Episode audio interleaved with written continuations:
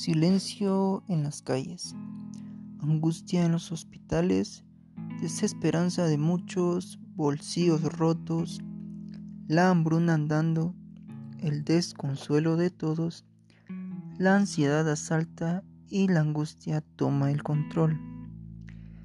Estas son solo pinceladas de lo que ha dejado reflejado esta pandemia que ha puesto el descubierto a los verdaderos héroes y no precisamente usan corbata, están detrás de un micrófono o tienen capa y espada.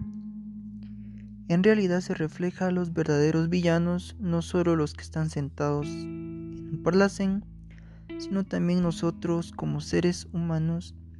Y es que es increíble cómo la naturaleza descansa, el aire se limpia y la contaminación desvanece. Soy Adán Reyes y hoy hablaré un poco de cómo ha sido la experiencia de estar en esta cuarentena en casa.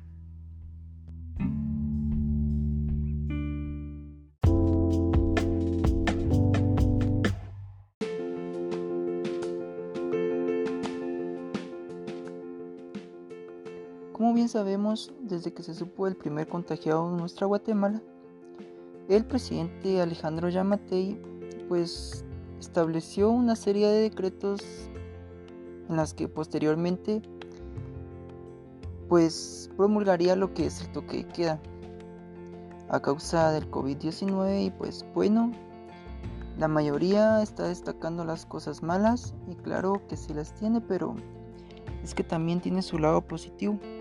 En mi caso pude encontrarme conmigo mismo, con Dios eh, pasar más tiempo con mi familia, dejar por un lado la rutina de siempre, trabajo, estudio.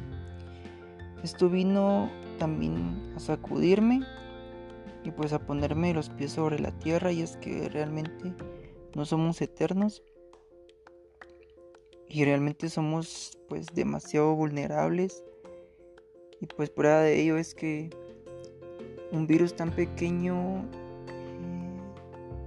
Nunca imaginamos la magnitud a la que puede llegar pues a destruirnos y a quitarnos la cierta estabilidad de la que estamos acostumbrados a tener. Y pues bueno, ¿se podrá ser feliz en la cuarentena? Yo pienso que sí.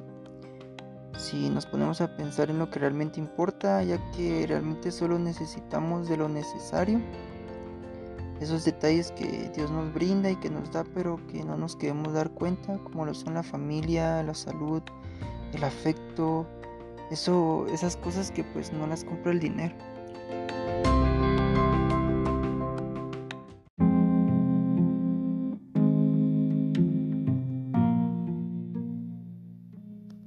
Pues bueno, leí este texto y me gustó bastante, lo quiero compartir y así mismo me quiero despedir y dice así, tienes más tiempo que nunca, pero no puedes compartirlo con nadie, tampoco disfrutarlo.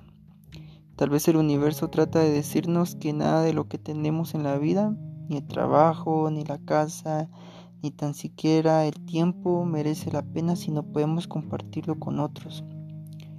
Esto no es el apocalipsis, pero puede ser una oportunidad de entender el propósito real de nuestro paso por el mundo. Cuando Europa se ve más afectado que África, cuando un beso pasa a ser un arma, cuando el dinero no te salvará, cuando la vida como la entendíamos hasta ahora se detiene para todos y el tiempo se vuelve un castigo.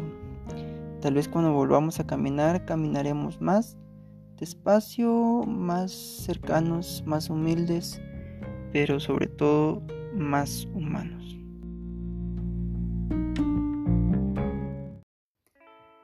Y pues bueno, esto fue todo. Espero que les haya gustado. Y pues sin antes concluir, quisiera invitarlos a que si podemos ayudar a alguien, pues que, que lo podamos hacer. Gracias. Surprise.